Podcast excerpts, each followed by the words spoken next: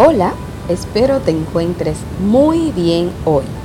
Gracias por honrarnos con tu sintonía en una entrega más de Lo que Dios me mandó a decir. Nuestro objetivo es edificar tu vida a través del mensaje de la palabra de Dios. Soy Flérida Mauricio de Jiménez y te estaré acompañando durante este tiempo. Aprenderemos juntos más acerca de Dios y nos fortaleceremos en su palabra que da vida.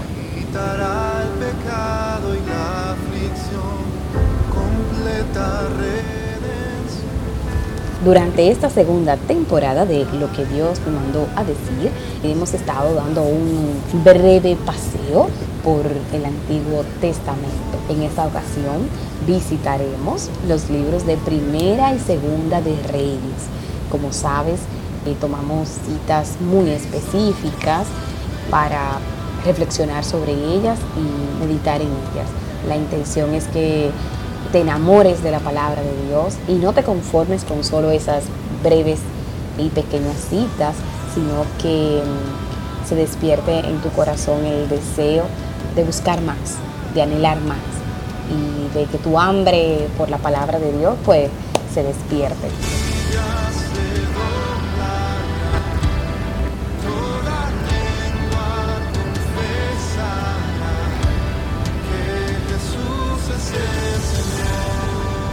Los libros Primera y Segunda de Reyes son libros históricos que narran los acontecimientos eh, del pueblo de Israel luego de la muerte de David.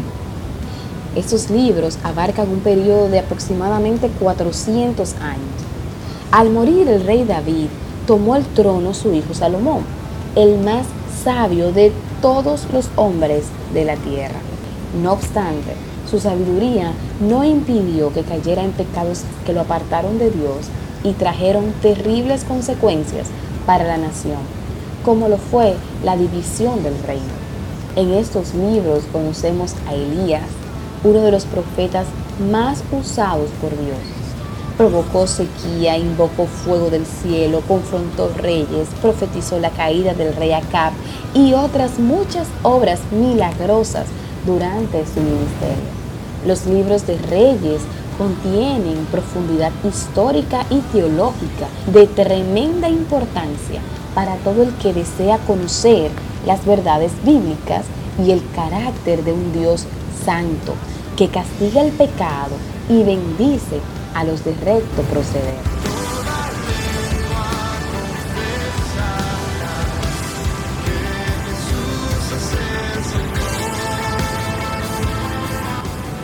Iniciamos nuestro recorrido por los libros de Primera y Segunda de Reyes, esta vez en el capítulo 4, versículo 29 de Primera de Reyes. Cita de la siguiente manera. Y Dios dio a Salomón sabiduría y prudencia muy grandes y anchura de corazón, como la arena que está a la orilla del mar. Dios concedió a Salomón habilidades y dones valiosos para la tarea que le había sido encomendada. Le otorgó sabiduría, prudencia y anchura de corazón, aptitudes que debemos perseguir hoy también. Pidamos a Dios sabiduría, que es la capacidad de obtener enseñanzas prácticas a través de mirar al mundo y lo que nos rodea. La sabiduría es la habilidad que permite a un ser humano aprender de las experiencias ajenas y aplicar esas lecciones a la vida propia, a fin de no cometer los mismos errores. Muchos son los que viven pensando, eso no me pasará a mí, en lugar de evaluar cuáles medidas tomar para que el mal del otro no llegue a su propia puerta. También necesitamos prudencia, que es la correcta aplicación del cuándo en cada decisión y acción. Cuándo hablar, cuándo callar, cuándo llegar, cuándo partir. Así también como cuándo comer, cuándo no comer, cuándo luchar, cuándo dejar pasar, cuándo trabajar, cuándo descansar. La prudencia es un don valioso en nuestros días. Quienes carecen de ella sufren las lamentables consecuencias de sus desatinos e inoportunidades. Finalmente, Dios otorgó a Salomón anchura de corazón. Mientras más amplio sea el corazón humano, más difícil es que se llene con las cosas vanas de este mundo.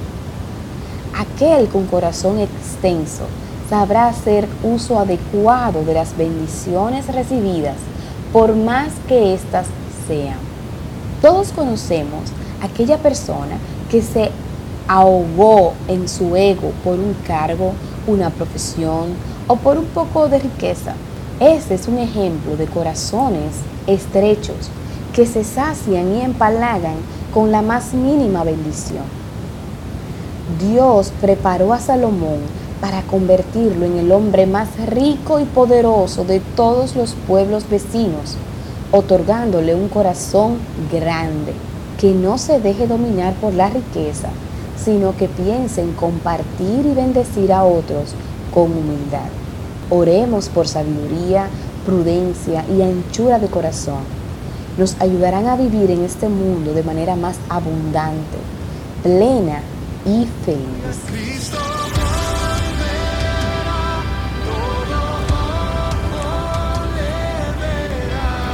Continuamos nuestro paseo por los libros de Reyes y bueno, iremos al capítulo 8, verso 23 del primer libro de Reyes. Dijo, Jehová Dios de Israel, no hay Dios como tú, ni arriba en los cielos, ni abajo en la tierra, que guardas el pacto y la misericordia a tus siervos, los que andan delante de ti con todo su corazón el Señor había hecho pacto con David y le había dado promesa en torno al reinado de su hijo y al cuidado que tendría sobre sus futuras generaciones. Dios también le prometió que su hijo Salomón le construiría el templo de adoración. David murió sin ver cumplir estas promesas, pero consciente de la fidelidad del Dios que prometió. Años más tarde, Salomón, al ver el cumplimiento de las promesas que Dios hizo a su padre, confiesa acerca de la fidelidad y grandeza del Señor. En nuestro andar cristiano, pudiéramos tener la experiencia de David. Pudiéramos estar confiados en promesas divinas que posiblemente no lleguemos a ver. O quizás nos toque como Salomón disfrutar el cumplimiento de la promesa hecha a nuestros antecesores. Sea en uno o en otro caso, siempre será evidente el carácter leal de nuestro Dios. Para quienes vivimos por fe y no por vista, nuestra confianza en Dios no depende de si veremos o no. Ya Dios hizo una promesa y sabemos que son eternas y fieles eso nos basta para afirmarnos en Él. Que el tiempo de la promesa no nos angustie. Dios lo hará. Él conoce el momento perfecto para glorificarse mediante el cumplimiento de su palabra.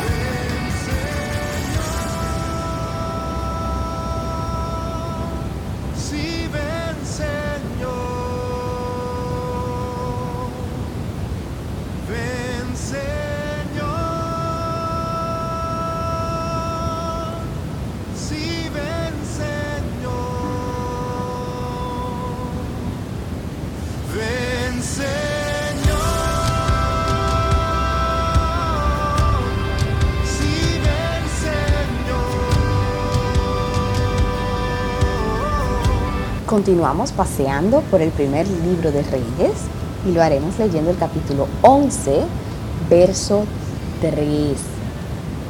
Y sus mujeres desviaron su corazón.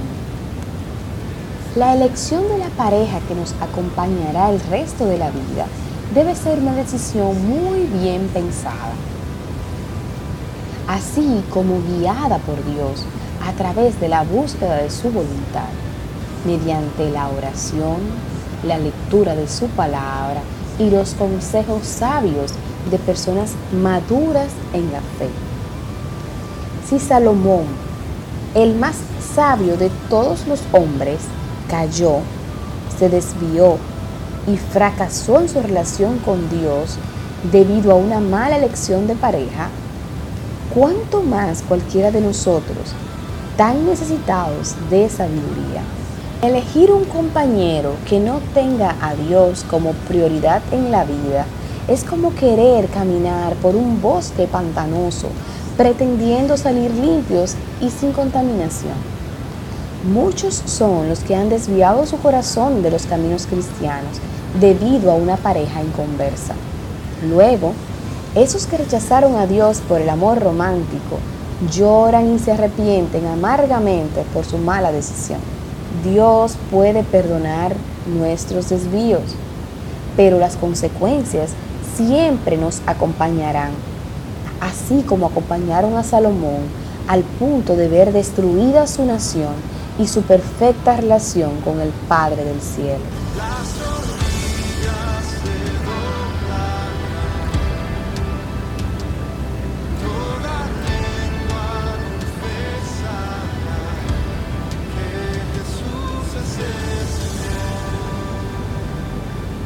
Entraremos al segundo libro de Reyes y lo haremos leyendo el capítulo 7, verso 9.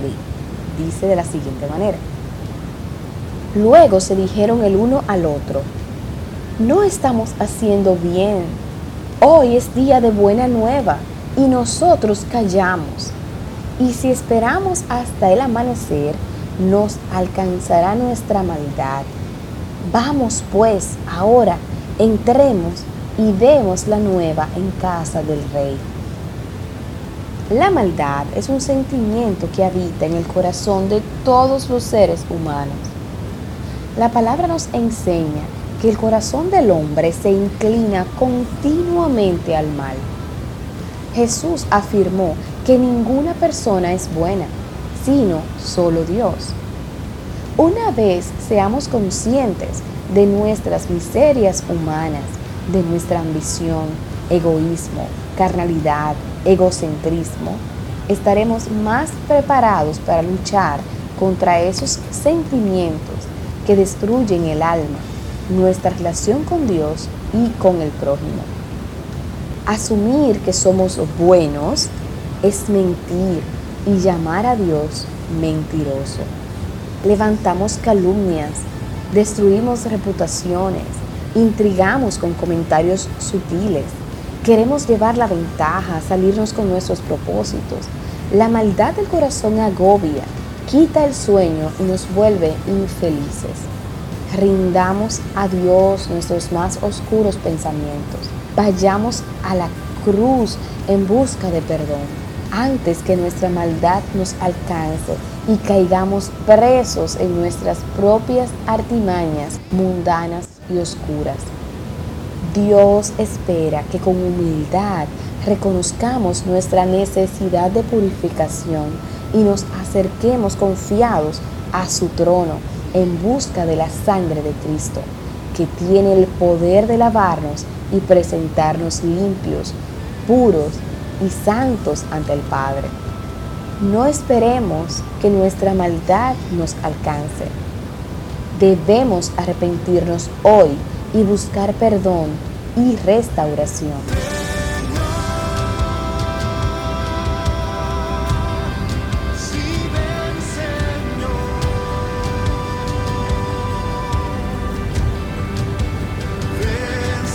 Segunda de Reyes, capítulo 12, verso 15.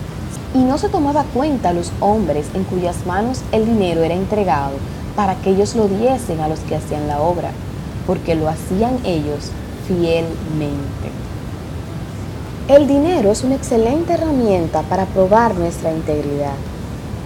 Todos añoramos tener el dinero suficiente para cubrir necesidades materiales así como para complacer deseos. Eso no es problema. El dinero es necesario e importante en esta vida terrenal. El conflicto aparece cuando somos capaces de hacer cualquier cosa por tener dinero. Cuando llegamos al punto de codiciar el dinero que no nos pertenece. Para la remodelación del templo se hizo una gran colecta en base a las ofrendas de todo el pueblo. Se asignó un grupo de hombres para su administración y nunca faltó un centavo del dinero recolectado. Dice la palabra que nunca tuvieron que rendir cuenta por alguna anormalidad financiera. Y no estamos hablando de poco dinero. El pueblo llevaba sus ofrendas monetarias y oro con toda confianza. Sabían que los administradores eran personas correctas y fieles. ¿Somos fieles y confiables en el manejo del dinero ajeno? ¿Somos de los que dicen, usaré un poco y luego lo repondré? O quizás decimos, soy yo quien lleva las cuentas y la administración. Nunca nadie me descubrirá. Pensar de este modo es olvidar que alguien juzgará a cada uno según haya sido la intención de su corazón. ¿Es nuestro amor al dinero más grande que nuestra integridad? ¿Recibiríamos dinero no merecido? ¿Haríamos cualquier cosa por dinero? ¿O tenemos claros nuestros límites morales?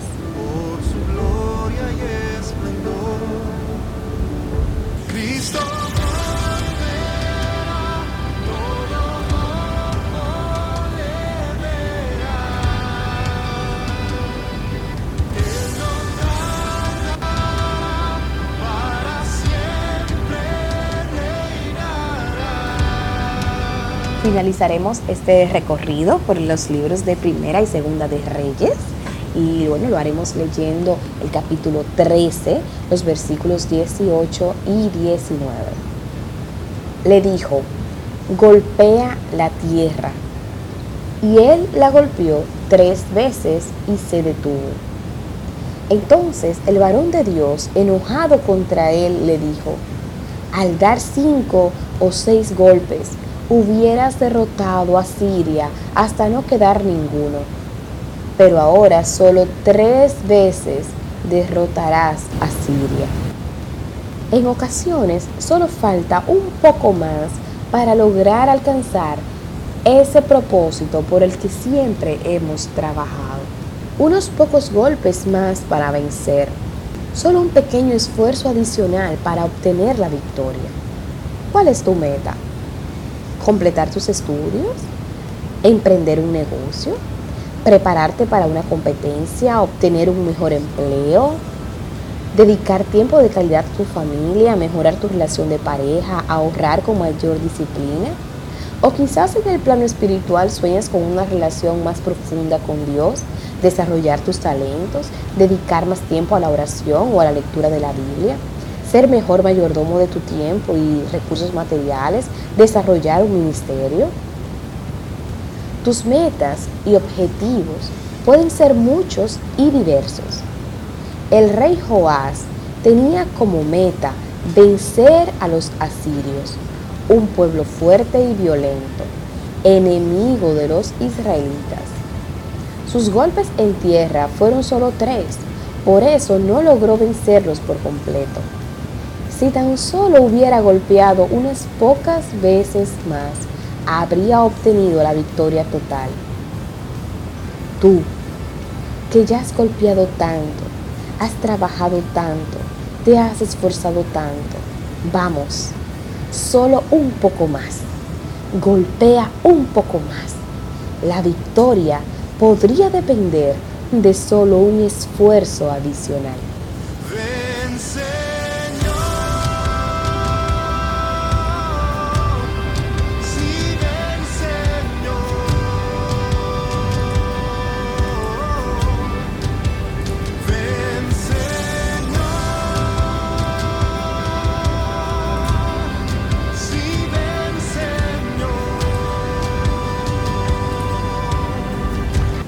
Nuestro paseo por los libros de primera y segunda de Reyes. Las reflexiones que hemos compartido hoy se encuentran contenidas en el libro de meditaciones devocionales Fuerte Soy. Lo puedes adquirir en las principales librerías cristianas y en plataformas digitales como Amazon.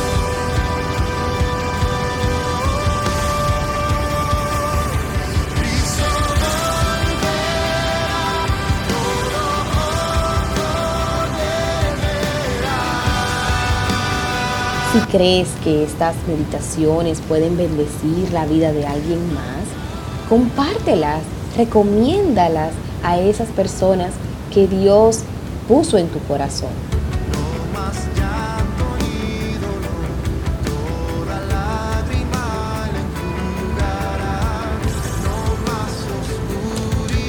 Déjanos tus comentarios sobre cómo Dios habló a tu espíritu, cómo Dios trató contigo a través de las reflexiones que acabamos de estudiar.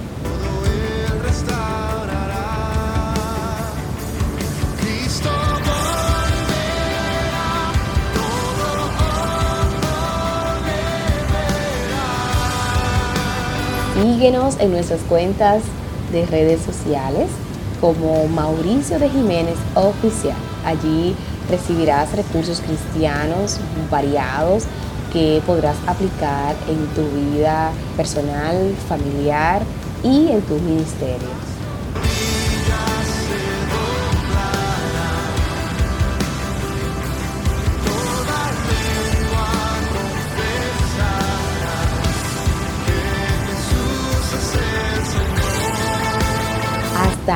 Aquí esta entrega de lo que Dios me mandó a decir. Será hasta la próxima semana con un nuevo mensaje de parte de Dios que no te puedes perder. Que el Señor te bendiga.